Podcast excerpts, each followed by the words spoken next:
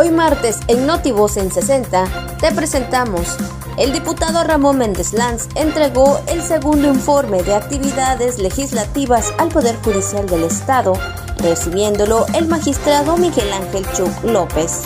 Inicia semestre 2020B de la zona norte del Colegio de Bachilleres de Campeche. INE Campeche amplía horarios en módulos e incrementa el número de citas por día.